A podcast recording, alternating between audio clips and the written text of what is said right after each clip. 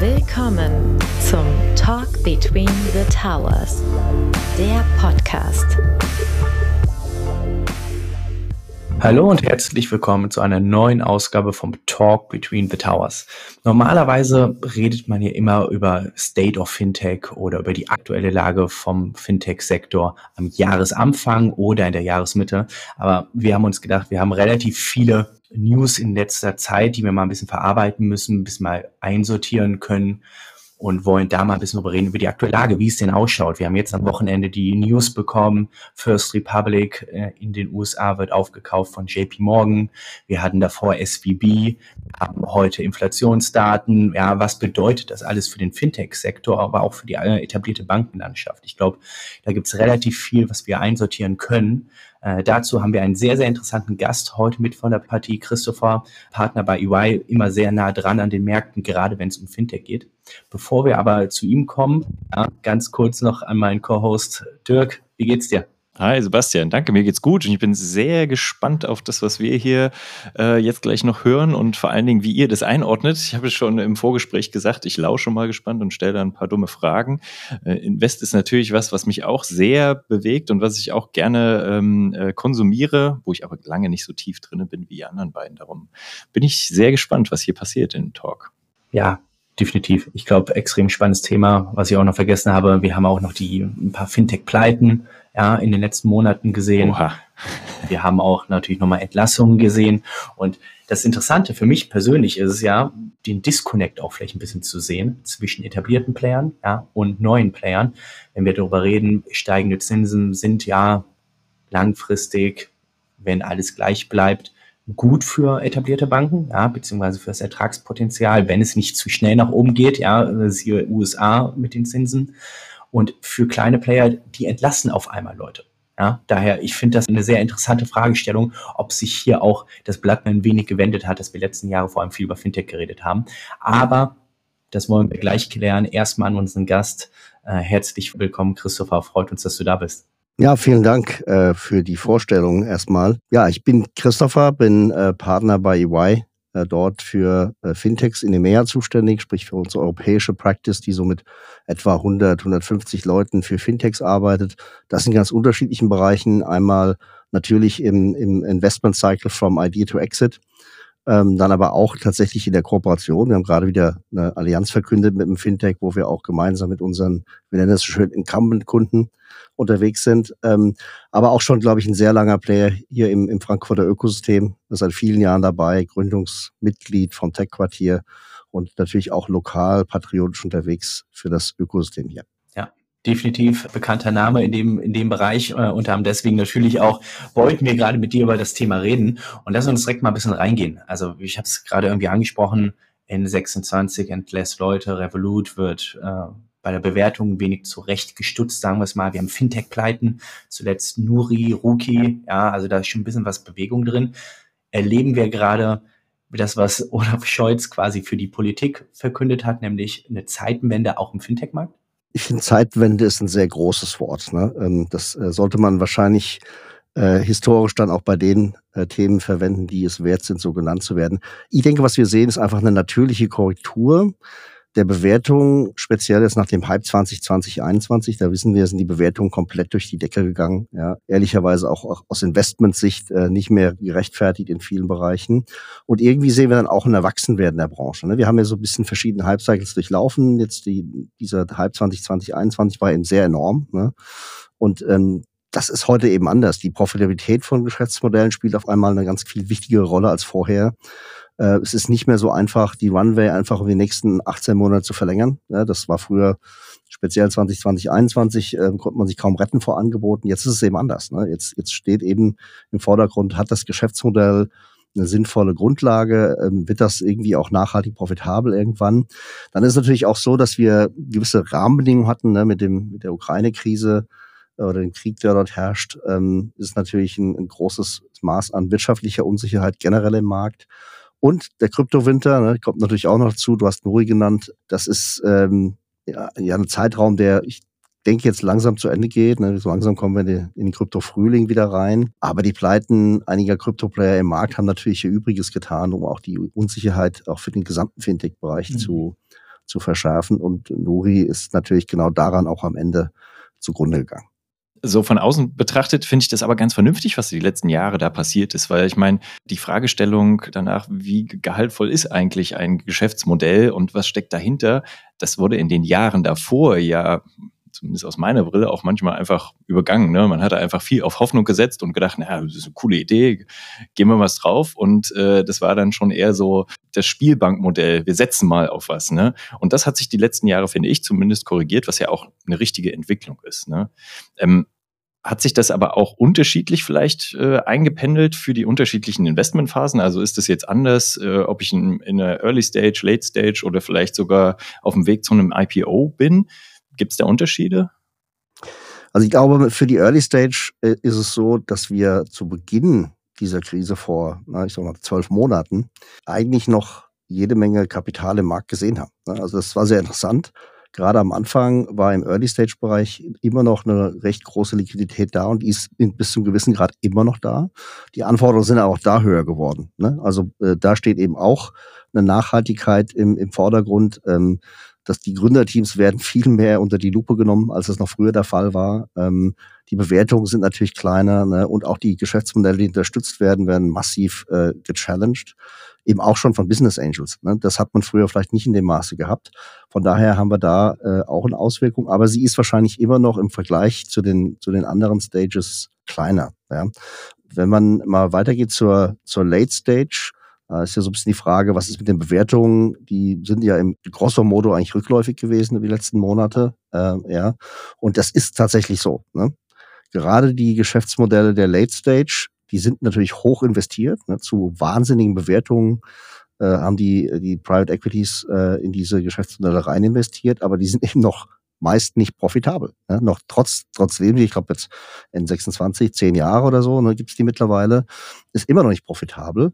Ähm, und man hat halt über viele Jahre dort Wachstum priorisiert und eben kein ausgewogenes Geschäftsmodell gesucht. Das wirkt sich jetzt halt einfach negativ aus. Viele der Neobanken zum Beispiel haben, warum auch immer, kein sinnvolles Kreditgeschäft für ihre Kunden aufgebaut. Vielleicht in der Erwartungshaltung, dass Zinsen äh, nie wieder positiv werden. Ja. Aber das ist natürlich jetzt gerade im Rahmen der Zinswende ein, ein absolutes Malus, ja, weil äh, die gesamten etablierten Finanzdienstleister fangen auf einmal wieder an, richtig Geld zu verdienen und die, die Late-Stage-Unternehmen eben nicht, weil sie genau diese Ausgewogenheit des Geschäftsmodells noch nicht etablieren konnten. Und das bringt natürlich ein großes, große Herausforderung mit sich. Ne? Auf der anderen Seite, muss man eben auch sagen, gibt immer noch viel Dry Powder bei den, äh, bei den Fonds, die speziell im Fintech-Segment investieren. Die haben äh, acht Prozent Rendite versprochen vielleicht oder zehn ne, über fünf Jahre und von den fünf Jahren sind halt zweieinhalb Jahre jetzt rum. Also da gibt es durchaus noch viel, was auch möglicherweise dazu führen würde, dass wir mittelfristig wieder steigende Bewertungen sehen. Mhm. Ich finde vor allem den Punkt, vielleicht den will ich nochmal aufgreifen. Er hat jetzt natürlich ein bisschen weniger vielleicht aus mit Investments zu tun, aber du hast es angesprochen, viele Startups, viele Neobanken vor allem haben kein Kreditgeschäft aufgebaut. Völlig richtig. Ja, ich, äh, und ich finde es sogar noch eklatanter vielleicht, wenn wir uns gerade mal angucken, wir reden über die Zinswende. Ja, bei jeder Direktbank quasi bekomme ich, wenn auch nur zögerlich als Bestandskunde, mittlerweile Zinsen auf meinem Geschäft, äh, beziehungsweise auf mein Konto. Und bei den etablierten Neobanken ist es so, da wird gesagt, wir geben dir keine Zinsen, aber dafür wollen wir von dir auch noch gerne eine Kontoführungsgebühr haben ja, und nennen die einfach mal Subscription oder äh, Abo-Modell etc., wie man es auch immer nennen möchte, oder Basis, Premium etc. Daher finde ich das Interessante, nicht nur auf Kreditperspektive, sondern auch auf Einlagenseite, dass man da den Zug auch noch gar nicht wirklich mitgenommen hat, der da gerade losfährt. Und gerade Direktbanken sind ja schon so in der Kritik, dass man nur zögerlich quasi die Zinsen an die Einlagen äh, weitergibt. Und daher, das fand ich jetzt auch, fand ich einen guten Kommentar von dir. Äh, daher bin ich mal gespannt, wie es auch da weitergeht, auf, auf Einlagenperspektive. Ja, ich meine, das ist ja irgendwie auch logisch, ne? Wenn ich keine Aktivseite habe, ne, weil ich kein Geschäft auf der Kreditseite habe, dann kann ich halt auch keine Fristentransformation ja. von Einlagen hinbekommen. Das ist irgendwie, weiß nicht, spezielle BWL, ne? äh, irgendwie Grill Paczynski in Seite 5, da steht das schon drauf, wer das noch kennt ähm, dass man eben Fristentransformation auf beiden Seiten der Bilanz äh, und dadurch eben auch den Fristentransformationsertrag dann bekommt. Und ja, das hat man einfach vernachlässigt. Ne? Man hat es einfach nicht aufgebaut ähm, über die Jahre hinweg. Es ist natürlich auch nicht einfach. Ne? Es ist, schon auch ein, ein anspruchsvolles Geschäft.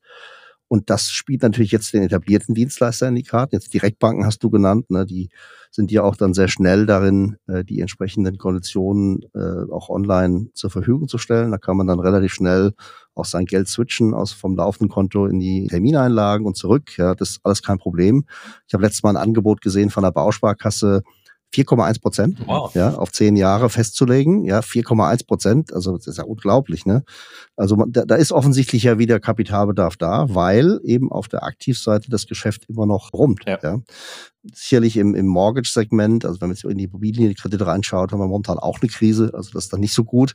Aber da haben wir wiederum einen sehr, sehr guten äh, gesellschaftlichen Impact, nämlich alles, was wir so aus der aus der ähm, Habeckschen Heizungstransformation und Energiesanierung bekommen. Ne, das ist natürlich ein, ein, ein extremes Wachstumsgeschäft äh, jetzt auch für die, für die Banken auf der Ecke, wo auch Kapital benötigt wird. Und der Bausparer, ne, früher äh, war Bausparen, äh, hat sich aber nicht gelohnt. Ne? Heute kriegt man auf einmal wieder Zins und schon äh, fängt das Bauspargeschäft wieder an.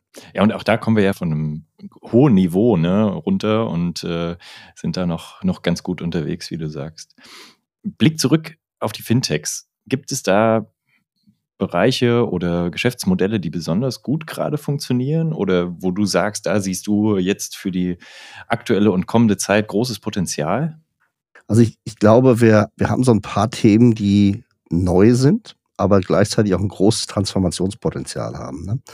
Und ich glaube, das Thema Neobanken haben wir schon besprochen, das ist im Grunde etabliert heute. Ne? Also da, da gibt's jetzt keine wesentlichen Neuheiten. Wir haben die großen Player, die, die, die, die sich äh, etabliert haben. Wir haben dann im Trading-Bereich ein paar große Player, aber da ist der Markt in Deutschland äh, und auch in Europa irgendwie dann doch begrenzt. Ja? Was wir aber schon aktuell sehr, sehr intensiv erleben, ist die Transformation im Bereich ESG.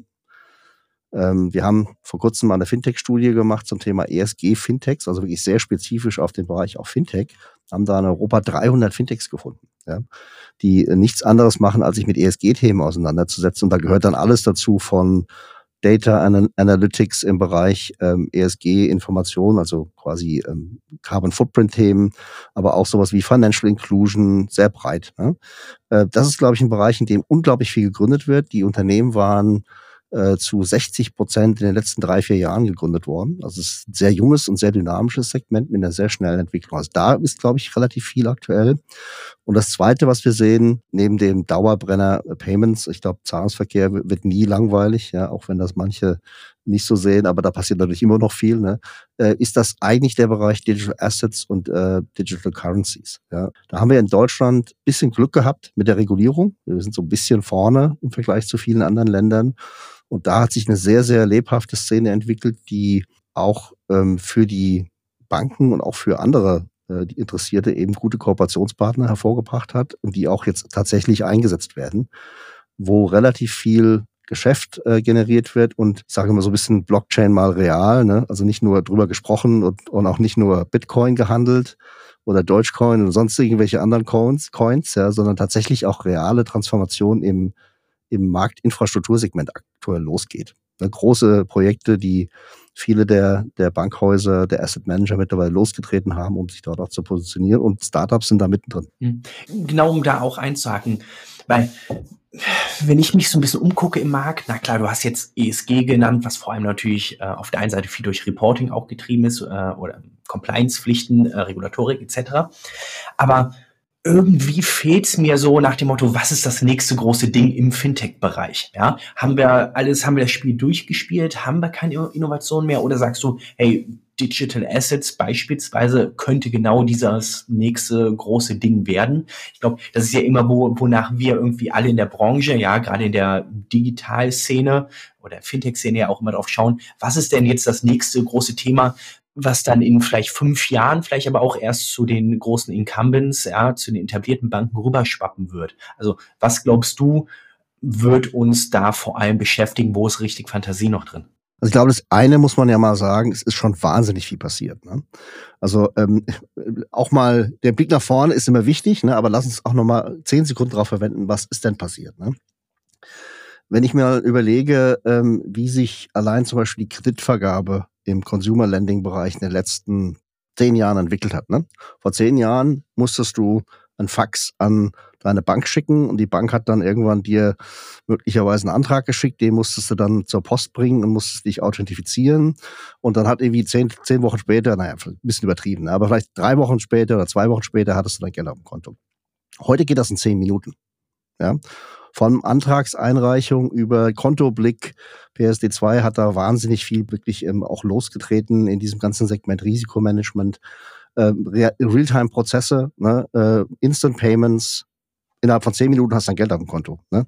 Das wäre ohne Fintech niemals möglich gewesen. Mhm. Muss man eindeutig ja. sagen. Und natürlich auch ohne das, ohne das vielleicht das, dafür ähm, vorteilhafte regulatorische Umfeld, was auch die Regulatoren in Europa geschafft haben. Ne? So, also insofern, das hat schon sehr viel ge getan. Nach vorne ist es natürlich so, dass ähm, wir feststellen müssen, dass viele Prozesse tatsächlich digitaler geworden sind, aber eben noch längst nicht alles Innovationspotenzial aus meiner Sicht ausgeschöpft ist. Ne? Wenn man so die Technologietrends sich mal anguckt, Blockchain hast du schon genannt, ne? ich sage mal Blockchain, Blockchain jenseits von Krypto. Ne? Das ist, glaube ich, das Spannende. Also alles, was so Digital Assets, ähm, Tokenisierung von Assets, äh, von Immobilien, von Wertpapieren, bis hin zu NFTs, ne? Die jetzt auch ähm, in, in, in den Markt gebracht werden, damit man jetzt Royalties von Musik als Investmentobjekt bekommt. Sehr spannend. Ne? Ähm, dann aber auch eben sowas wie Embedded Finance, ja, Themen, die Technologie erfordern, ne, auf der einen Seite, wo es aber noch keine etablierten Angebote auch der Banken ehrlicherweise gibt. Also Banken sind da vergleichsweise bei Embedded Finance relativ weit weg noch, ne, die allermeisten jedenfalls. Das sind Themen, die aus meiner Sicht eben sehr stark noch dafür stehen, dass wir Innovationspotenzial nutzen können. Ich meine, Generative AI sagt natürlich jeder, ist irgendwie momentan spannend, aber gut, wenn man mal ChatGPT wegnimmt und die ganzen Konkurrenzprodukte, wo landen wir dann damit? Spannend, weiß ich auch nicht, aber gibt sicherlich da auch Geschäftsmodelle, die man draus schneiden kann. Was ich denke ist, wir werden weiterhin Innovation sehen. Ich glaube, Fintech wird perspektivisch ne, eher zur outgesourcten Innovationsfabrik für den Markt werden, also für das Segment werden und weniger jetzt so eine, so eine selbst abgegrenzte Kaste von, von Geschäftsmodellen. Einfach deswegen, weil ja Banken, Versicherer und Asset Manager überhaupt gar nicht in der Geschwindigkeit Innovation treiben können, wie der Markt das braucht ja, und auch liefert und gleichzeitig auch nicht das Talent bilden können äh, in, der, in dem Umfeld, wie das möglicherweise erforderlich wäre, um sich schnell genug zu bewegen. Von daher haben wir da, glaube ich, ein gutes Synergiepotenzial für die Zukunft zwischen den Startups, die weiterhin technische Innovationen machen wollen und können und die Talente dafür haben. Und auf der anderen Seite der Branche, die einfach die Innovation braucht. Da hast du jetzt zwei Statements gebracht, die ich super interessant finde. Die würde ich gerne mal aufgreifen. Also zum einen, Sebastian, du hattest gefragt irgendwie, was können wir jetzt so die nächste Zeit erwarten? Und ich glaube, das ist ja immer bei uns so in, ne, in den Innovationseinheiten. Man wartet immer an, was ist das next big thing? Und wann passiert es irgendwie so? Nächstes halbes Jahr, nächstes Jahr. Und Christopher, du hast gesagt, guck dir mal den Kreditprozess an vor zehn Jahren. Und das ist, glaube ich, so ein Punkt, den muss man sich mal vor Augen führen. Ne? Dass es halt eben nicht von heute auf morgen passiert, sondern dass es eben alles komplexe Systeme, gerade in den Financial Services sind, wo ganz viel zusammenpassen muss, damit sich was bewegt. Und das passiert dann aber auch. Man muss halt nur ein bisschen Geduld mitbringen und dann entsteht auch was Gutes. Und dann ist auch die Regulierung wichtig, ja, die dann auch eine Basis dafür bringt, die ja halt leider eben auch nicht von heute auf morgen passiert, weil ganz viele müssen sich irgendwie auf irgendwas einigen, einen Standard, der dann aber am Ende doch dazu führt, dass vieles besser wird. Finde ich großartig. Und was du auch gesagt hast, Christopher, vor ein paar Jahren gab es dann immer noch die Diskussion, also ganz am Anfang war ja, oh Gott, Fintech kommt auf, äh, die Banken müssen sich äh, in Acht nehmen, müssen ganz schnell rennen jetzt. Ähm, dann kam auf, uh, wir machen es gemeinsam, Fintech und die großen Häuser bringen zusammen richtig was zum Funktionieren. Das hat hier und da geklappt, aber vielleicht nicht in der breiten Masse. Und du sagst jetzt, das ist eher so, Parallelstrang sind. Das finde ich auch eine ganz interessante ähm, Sichtweise, so dass die, dass die großen Häuser weiter ihr Ding machen und die sind halt auch etabliert ähm, und werden eben auch nicht so schnell abgelöst, wie es der eine oder andere vielleicht mal gemunkelt hat. Aber es gibt halt doch noch die Schnellboote, die nebenher eben in die Branche Innovation reinbringen. Kann man mal so nachwirken lassen, finde ich. Ja, für, für mich ist es tatsächlich so, ähm, Fintech als outgesourceter Innovationsdienstleister für die Branche in Summe. Und manche Fintechs, ne, wissen wir auch, sind erfolgreich auch am Frontend. Da gibt es dann ein paar, ne, die eben auch große Kundenzahlen akquirieren können und auch vielleicht echte Mehrwerte liefern können. Und andere werden in der Regel, waren 80 Prozent, die ich kenne, ne, mit denen ich gesprochen habe, haben im Laufe der Zeit sind die zu B2B-Fintechs geworden, weil am Frontend ist eben auch nicht so leicht Geld zu verdienen. Ne. Direkt mit Kunden ist auch nicht immer so einfach. Akquisition auch im digitalen Umfeld kostet Geld und Mühe und Zeit. Das, das sind Themen, die man natürlich erstmal lernen musste. Aber ähm, das heißt eben nicht, dass die Technologie und, und die Innovationsleistung umsonst ist, ne? sondern die kann man eben dann Dritten zur Verfügung stellen. Auch da wird es natürlich dann den einen oder anderen geben, der zwischendurch ähm, die Segel äh, streichen muss. Aber wenn wir uns mal die Fintech-Szene wegdenken würden, einfach mal für einen Moment, ne, so als Gedankenexperiment, und würden sagen, wo wären wir denn heute ohne Fintech? Ne? Das wäre schon ziemlich bestürzend. Ja. Ja. Also ja. da hätten wir schon einiges nicht erreicht, was dann tatsächlich erreicht wurde. Ja, und ich, ich glaube auch einfach, ich fand das eigentlich eine, eine schöne Analogie, die, die man da vielleicht auch ziehen kann. Ich glaube, andere Branchen machen es ja ähnlich mit ihren Start-up-Szenen. Ja, wenn wir uns in, in die USA äh, schauen und die großen Digitalkonzerne, Facebook, sagt wahrscheinlich ja, implizit, ja, natürlich nicht explizit, aber dass sie, ja, warum sollen wir groß R&D machen? Wir haben doch Snapchat, von denen können wir auch die Sachen einfach kopieren, wenn sie gut funktionieren, ja. Und so nach dem Motto gucken, was passiert da draußen, ja, was wird adoptiert, was findet Anklang und wir verwenden es dann für unsere eigenen Systeme. Ja, Google macht es ja auch ähnlich. Ja, ähm, muss man natürlich aufpassen, dass man auf den Zug richtig aufspringt, dann auch zur richtigen Zeit. Reden wir über OpenAI, die merken, äh, Google merkt, es klappt und setzen es jetzt auch in ihren eigenen Systemen ein, quasi eine, quasi ein Chatbot. Daher, ähm, ich persönlich würde mir nur, nur natürlich wünschen, dass es noch ein bisschen schneller geht auf Bankenseite, ja, wenn wir jetzt wieder zurückkommen auf unsere Szene. Aber ich glaube, das will man immer, ja, dass es ein bisschen schneller geht. Aber darum, vielleicht finden sich aktuell in dem Umfeld natürlich auch Chancen für die etablierten äh, Finanzdienstleister. Also glaubst du, das ist ja mein Wunsch immer noch mal, dass es irgendwie große Übernahmen gibt, auch von einer etablierten Bank, ja, dass ein Fintech vielleicht gekauft wird und dass nicht immer nur fantasiert wird, hey, wann kauft eine Deutsche Bank oder eine Commerzbank die nächste Sparkasse, ja, sondern wann geht's auch mal in den Digitalbereich? Glaubst du da, da tut sich gerade was? Was ist da dein Blick drauf?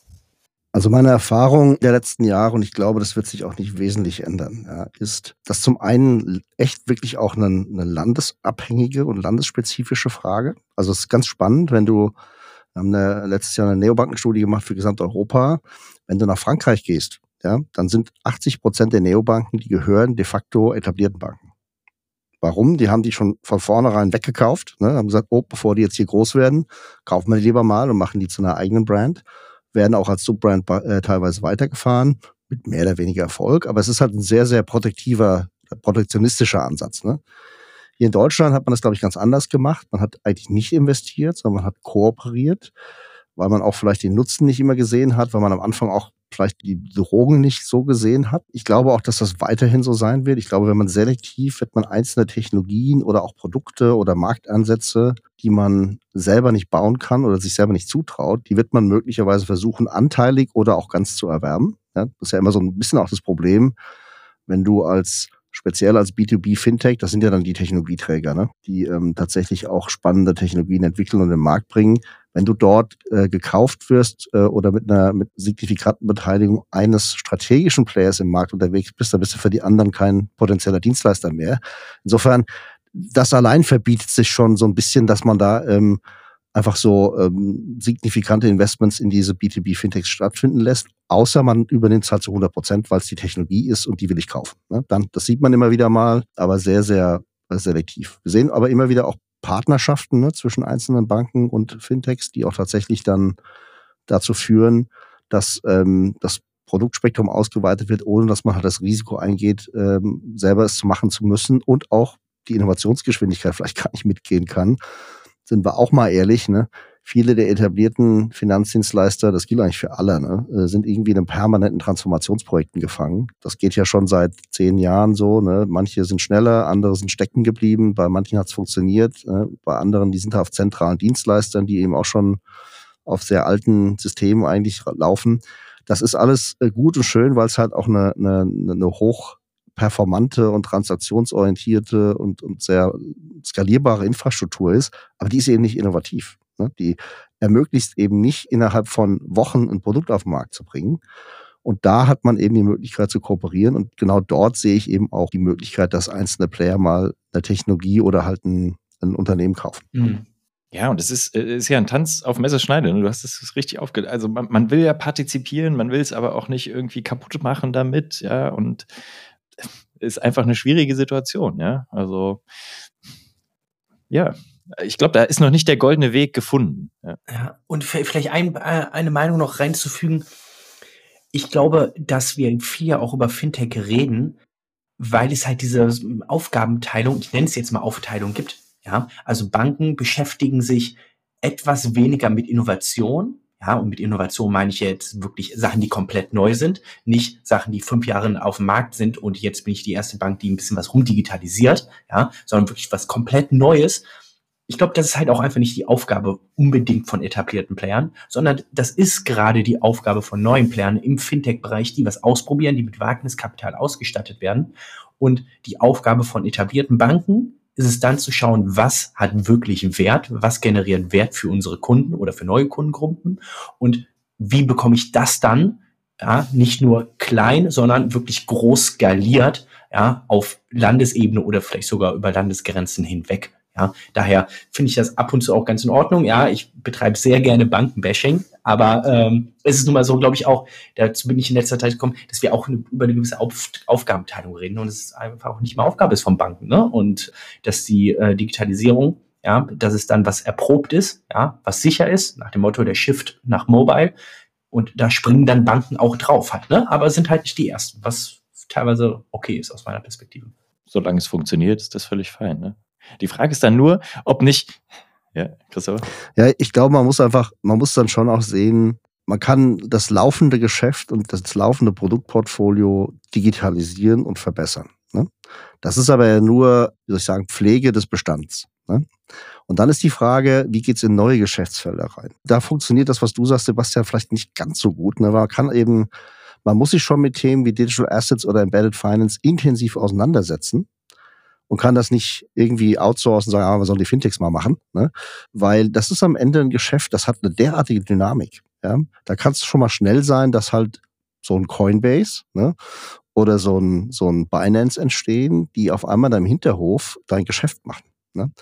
Ähm, so ist PayPal entstanden, ne? über die Jahre hinweg. Und ähm, da muss man einfach vorsichtig sein. Ne? Ich glaube, ich würde, ich würde sagen, die Banken oder die Versicherer und die Asset Manager dürfen sich nicht von der Notwendigkeit zur aktiven Innovation entbinden lassen. Ja, das geht einfach nicht. Das kann man nicht komplett weggeben. Ja.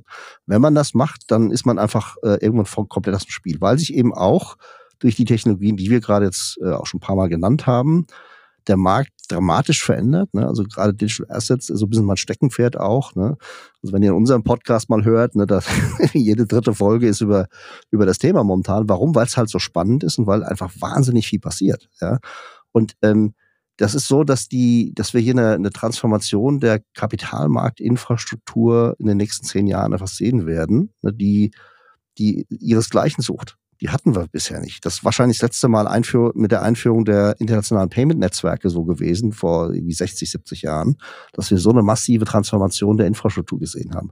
Und wenn ich mich da ausblende als, als Finanzdienstleister, ne, dann, dann bin ich natürlich irgendwann da hinten dran. Aber ist ja auch gerade jetzt der gute Zeitpunkt, weil jetzt, zumindest in Deutschland, fangen Banken an, wieder auch Geld zu verdienen, ja, oder mehr Geld als in der Vergangenheit.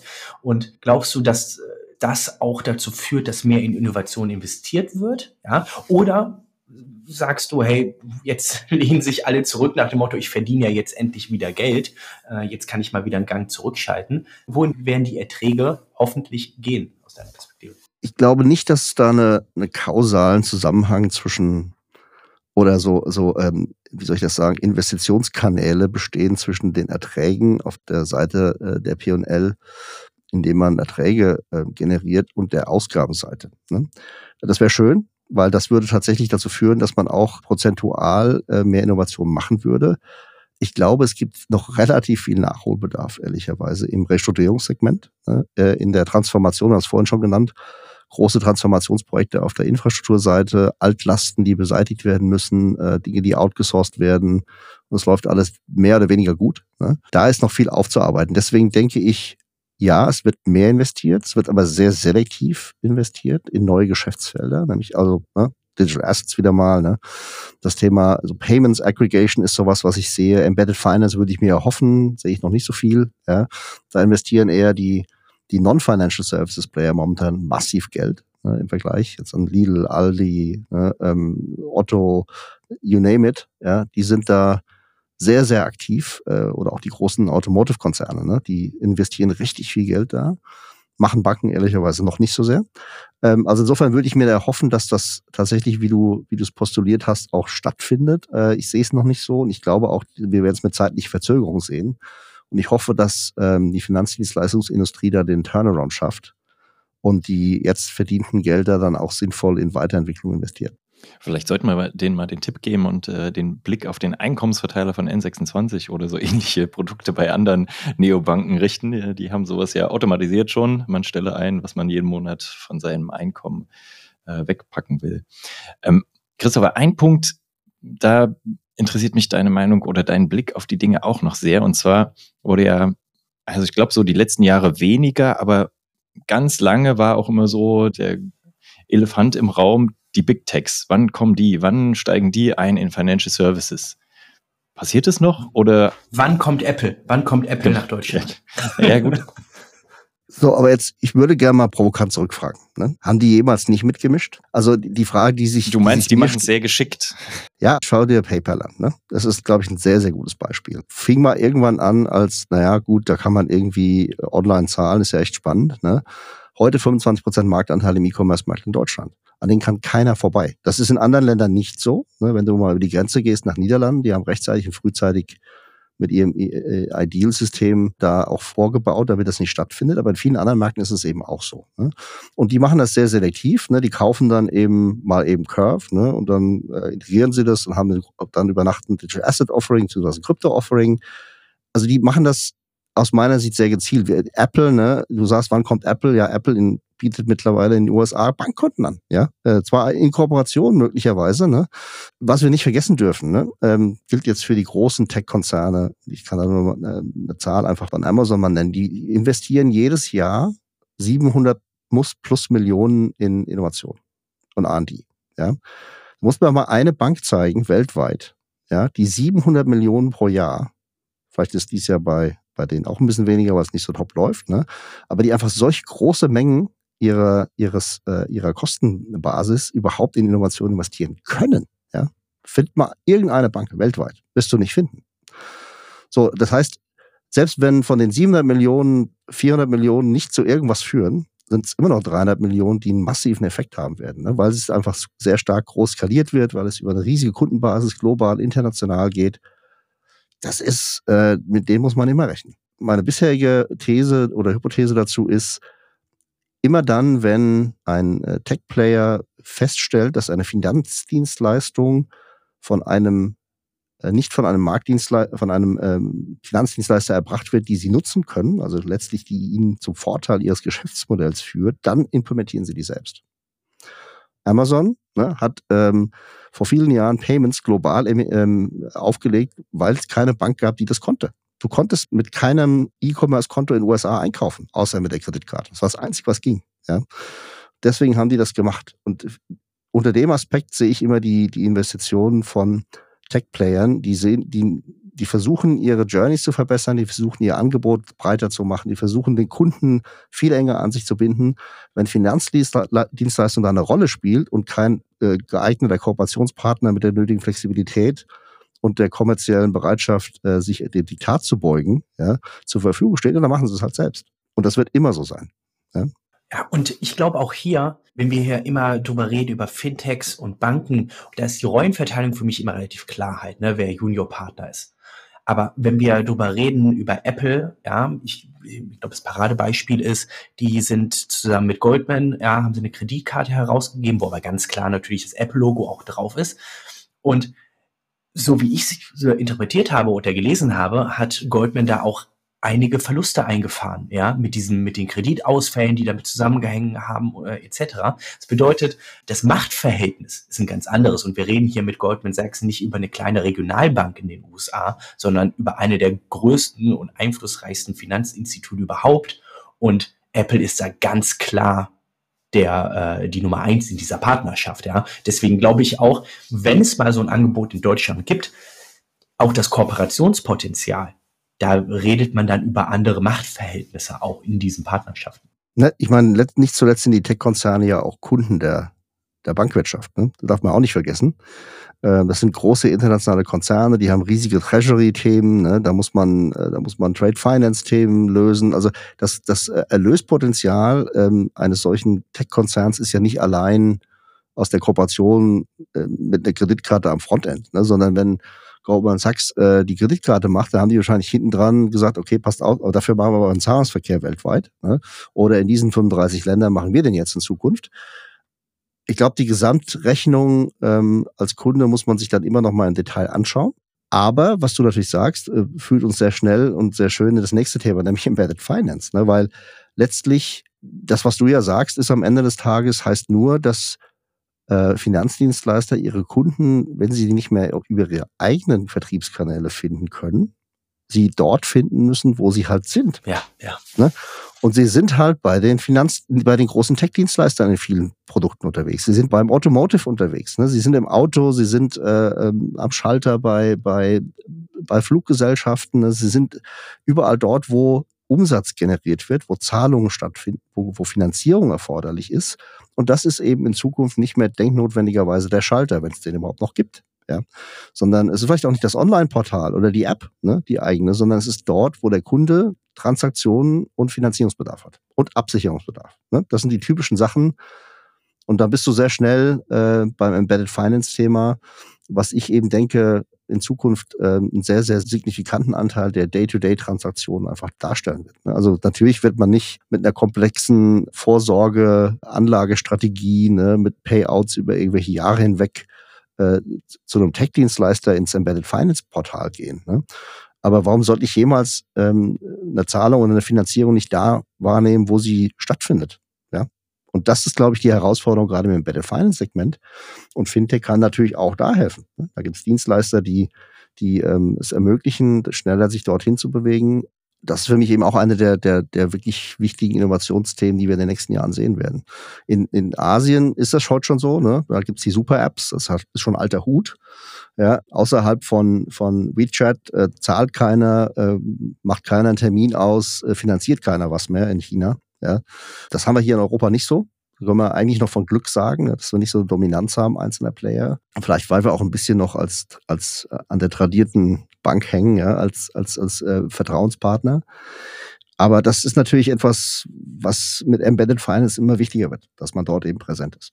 Ja, ja, kann ich komplett unterstreichen. Und ich glaube, die Schwierigkeit ist auch, gerade für die etablierten Player, dass wir ähm, A, darüber reden, dass wir jetzt wieder den Shift haben, wie viel bei diesen Produkten ist wirklich Technologie und wie viel ist eigentlich Banking, ja, und man kommt, glaube ich, immer mehr zum Schluss, ist es der Technologieanteil, ja, das ist der häufig der Erfolgsfaktor, den richtig top hinzubekommen. Ja, und zuletzt, glaube ich, haben die Privatkundenbanken ja, diesen, diesen Trend komplett durch, durchlaufen ne, und haben gemerkt, wie wichtig Technologie ist. Und bei Embedded Finance reden wir ja häufig über B2B2C, aber ist auf jeden Fall eine sehr, sehr, das erste B ist sehr, sehr dominant auf jeden Fall. Das bedeutet, Firmenkundenbanken haben jetzt, glaube ich, auch eine relativ große Aufgabe zu sagen, hey, wie bekommen wir das denn auf die Kette, ja, technologisch auch so top zu werden, dass wir so ein Produkt überhaupt anbieten können. Und da bin ich wirklich gespannt, wie es läuft, weil du hast es richtig angesprochen. Ich glaube, die etablierten Tech-Konzerne, ja, die das in ihrer DNA haben, ja, die können natürlich auch in Asien gerade diese Super-Apps sind häufig nicht Finanzplayer, wie du sie auch vorhin beschrieben hast in Deutschland mit Lidl, Rewe etc., die ihre eigenen Apps bauen, dass die natürlich tendenziell etwas im Vorteil sind. Ja, aber wenn wir bei diesem Thema sind, gerade Asien, ich glaube, das sieht man ja super viel, was da passiert. Müssen wir ein Auge drauf haben? Oder glaubst du, ja, das funktioniert in Asien und das sind auch riesige Player, weil der asiatische Markt riesig ist? Oder sagst du, hey, das kommt aber nicht hier hin, weil wir reden hier über kulturelle Differenzen, die einfach nicht vergleichbar sind? Also jetzt nicht so, dass es seit gestern die Super-Apps gibt. Ne? WeChat, weiß nicht, 10, 12 Jahre bestimmt schon. Ich glaube, ähm, der europäische Markt gibt sich nicht denknotwendigerweise für Super-Apps her. Warum? Vielleicht ist es auch noch eine, eine, Frage der Integration. Wir haben eben verschiedenste Länder, wir haben unterschiedliche Kulturen, wir haben verschiedenste Banktechnologiesysteme dahinter noch. Die Integration ist, glaube ich, schwieriger hier, ne, als wenn du in einem Markt bist, wo du einfach 1,4 Milliarden Menschen hast. Da lässt sich leicht wachsen ne, und wir wissen ja, dass ähm, der Markt in China jetzt auch keiner ist, der, wie soll ich sagen, super divers ist, ne, sondern das ist schon sehr stark reguliert und, und, und vorgegeben.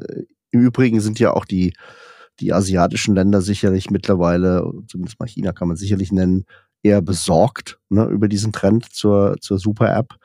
Und die darunterliegende Logik ist halt die, dass man über die Daten, die man in so einer App generiert, eben weitgehend Kontrolle über den Kunden hat. Ne? Bis hin zur, zur vollständigen Überwachung des Kunden, das ja, was ja in diesen Märkten durchaus erwünscht ist. Ne? Das haben wir hier in Europa gar nicht. Ne? Hier in Europa reden wir nicht über oh, lass uns eine äh, digitale ID machen, die alle nutzen, ja, sondern wir reden über Self-Sovereign Identity. Ja, das zeigt einfach so diese, so ein bisschen diese, diese kulturelle Unterschiede, die wir einfach haben. Ne? Also wir haben eine andere datenschutzrechtliche Grundlage hier in Europa und wir sind ja alle froh, dass es so ist, ja. Weil wir wollen ja uns ja nicht im, im gleichen Maße möglicherweise ausliefern für die Convenience, wie das andere so mögen. Am Ende des Tages ist es aber dennoch so, und ich glaube, Daten ist so das, was, was das Ganze treibt. Ne? Das ist immer so ein bisschen dieser, die unterliegende Drohung, dass die Datengeschäftsmodelle einfach in Zukunft äh, diejenigen sind, die das meiste an, an äh, Ertrag auch produzieren werden. Da müssen wir natürlich auch uns so ein bisschen in Europa mal auf was einigen. Ne? Wir haben in Europa ungefähr 5000 verschiedene ID-Systeme. Ne? Die Nordics sind damit noch am besten unterwegs, wissen wir, ne? mit dem Thema ähm, NEM-ID und, äh, und Bank-ID in Schweden. Das sind wir schon seit langer Zeit eigentlich ja auch aus dem Finanzdienstleistungssektor gut positioniert. Alle anderen Märkte sind eine Katastrophe. Also muss man einfach sagen. Ja das ist nicht convenient, das ist nicht, das funktioniert nicht hier in Deutschland. Die äh, von der öffentlichen Seite bereitgestellten Themen funktionieren auch irgendwie nicht, ne, wird nicht akzeptiert. Wer weiß schon sein, das Passwort seines seines Personalausweises? Also ich habe es wahrscheinlich zwei Tage später vergessen, ja, ja, ja. Ähm, weil ich es halt auch nie einsetze. Ja, also insofern ähm, glaube ich, wir können das, wir können diese diese ähm, Entwicklung aus Asien können wir nicht eins zu eins nach Europa übertragen. Aber ich habe trotzdem natürlich ein, ein, Thema, wenn einzelne Apps, und wir haben vorhin eins, zwei genannt, halt Marktanteile jenseits von 25, 30 Prozent erreichen. Das ist aus Sicht des Marktes, kommt das dann irgendwann in eine Größenordnung, die marktbeherrschend ist. Und das wollen wir eigentlich als Europäer nicht. Wir haben ja ein, ein sehr, soll ich sagen, ein sehr kritisches Umgehen mit äh, kartellrechtlichen Themen. Ja, ähm, Größenbeschränkungen für Unternehmen sind durchaus üblich hier, ne, auch bei Übernahmen. Insofern äh, wir werden das nicht im gleichen Maß hier sehen. Spannend ist aber, können wir uns nicht trotzdem auf Standards einigen, in, innerhalb deren äh, eben einzelne Player dann sich auch differenzieren können und eben dort dennoch in Europa zu Hause sind. Das ist ja die, das große Problem generell. Ne? Wir haben eigentlich nicht wirklich Player, die mit den Big Techs mithalten können. Und zwar mit großem Abstand nicht. Ja, das ist ja nicht irgendwie fünf Prozent, ne, sondern da kommt ja lange gar nichts. Ne? Also die Frage ist ja, Digital Assets für mich wieder ein super Beispiel, ne? weil da ehrlicherweise so das erste Mal, ne, weil die asiatischen Länder in Bezug auf Krypto wahrscheinlich sehr, sehr kritisch sind, auch, auch regulatorisch sehr kritisch sind, weil es ja eben auch Kapitalbewegungen ermöglicht, die nicht kontrollierbar sind, was eben die asiatischen Länder eher gerne haben wollen. Da haben wir so ein bisschen in, in Europa und speziell in Deutschland ja die Nase vorn. Ne? Und das sollten wir natürlich jetzt irgendwie auch nutzen und gucken, dass wir hier Standards schnell in den Markt kriegen, eine, eine entsprechende Marktinfrastrukturtransformation regulatorisch sinnvoll unterstützen und auch viel Geld in den Sektor pumpen. Ja, weil einfach da kann man tatsächlich mal sich gegenüber den Big Techs irgendwie differenzieren. Ich glaube, das gibt Daumen hoch von uns, Sebastian. Ne? Also das können wir genau so als Statement stehen lassen und unterstreichen das auch gern nochmal. Ähm, ja, ja. Äh, ja, passt. Ein, auch ein sehr schönes Schlusswort, würde ich sagen, Christopher. Also wir, wir haben jetzt mal so den Rundflug gemacht, ne? Und ich glaube, die Quintessenz, die ich so mitnehme aus dem Gespräch ist, Fintech ist da, es hat sich viel getan, es ist Bewegung immer noch drin, aber es geht in eine gute Richtung und Fintech wird auch so schnell nicht weg sein. Und das ist auch gut so, denn wir ja. brauchen Fintech. Ja. Genau. Christopher, vielen Dank. Also das war äh, ein äh, sehr nicht nur erhellend, sondern auch sehr anregendes Gespräch und ich, ich habe hier viel mitgenommen. Vielen Dank dafür. Schön, dass wir dich haben durften. Ja, sehr gerne. Und ähm, ihr habt mich ja noch gefragt, äh, was würdest du denn als Gast oder Thema wünschen? Ich glaube, das Thema Embedded Finance wäre nochmal eine Vertiefung wert. Ne? Also wenn ihr da mal irgendwie Lust und Spaß dran habt, da kann man, glaube ich, sehr spannende Runden zusammenstellen. Jetzt auch mal gerade aus dem Nicht-FS-Bereich würde ich empfehlen, ne? jetzt vielleicht mal mit einem Retailer zu sprechen oder mit einem Automotive-Konzern. wenn man den vor die Flinte bekommt, ähm, weil da gibt's, da kann man sehr, sehr viel lernen bei. Ne? Äh, und dann war da die Frage nach dem Gast. Da bin ich jetzt sehr lokalpatriotisch. Ich würde mir mal wünschen, den neuen Oberbürgermeister von Frankfurt, ja, damit der mal sagen kann, wie er sich vorstellt, das Tech-Ökosystem Frankfurt nach zehn Jahren Abstinenz der Stadt irgendwie anzuschieben. Ja, weil das, äh, wir arbeiten ja alle mit, mit großer Kraft und äh, viel Commitment daran, äh, Frankfurt auch als Standort spannend zu äh, werden zu lassen oder bleiben zu lassen. Stadt hat sich da bisher relativ stark zurückgehalten. Ähm, insofern würde ich mir da einfach mal ein klares Statement wünschen. Wäre auch ein guter Start jetzt, ne, für den Antritt. Nehmen wir mal so auf. Wir geben das mal an unseren äh, Top-Organisator, den Dennis, hier weiter und er guckt mal, was er da machen kann. Vielleicht äh, machen wir mal einen Abstecher in die Politik. Gar keine schlechte Idee. Ja, vielen Dank auch Sebastian. Vielen Dank, Christopher. Eine sehr schöne Runde. Wir hoffen, ihr da draußen hattet auch Spaß beim Lauschen und äh, habt die eine oder andere Anregung mitgenommen. Wenn ihr was für uns habt, äh, eine Meinung dazu oder Rückfragen auch. Ich glaube, der Christopher ist gut erreichbar, haben wir am Anfang schon gesagt. LinkedIn ist, ist da der äh, vielleicht ein guter Platz, um ihn zu erreichen auch. Ansonsten meldet euch gerne auch bei uns über die bekannten Kanäle und äh, schaltet wieder ein für die nächsten Episoden. Wir sagen Tschüss, macht's gut da draußen. Macht's gut, bis zum nächsten Mal. Ja, vielen Dank auch noch von meiner Seite. Ja, viel Spaß. Ciao.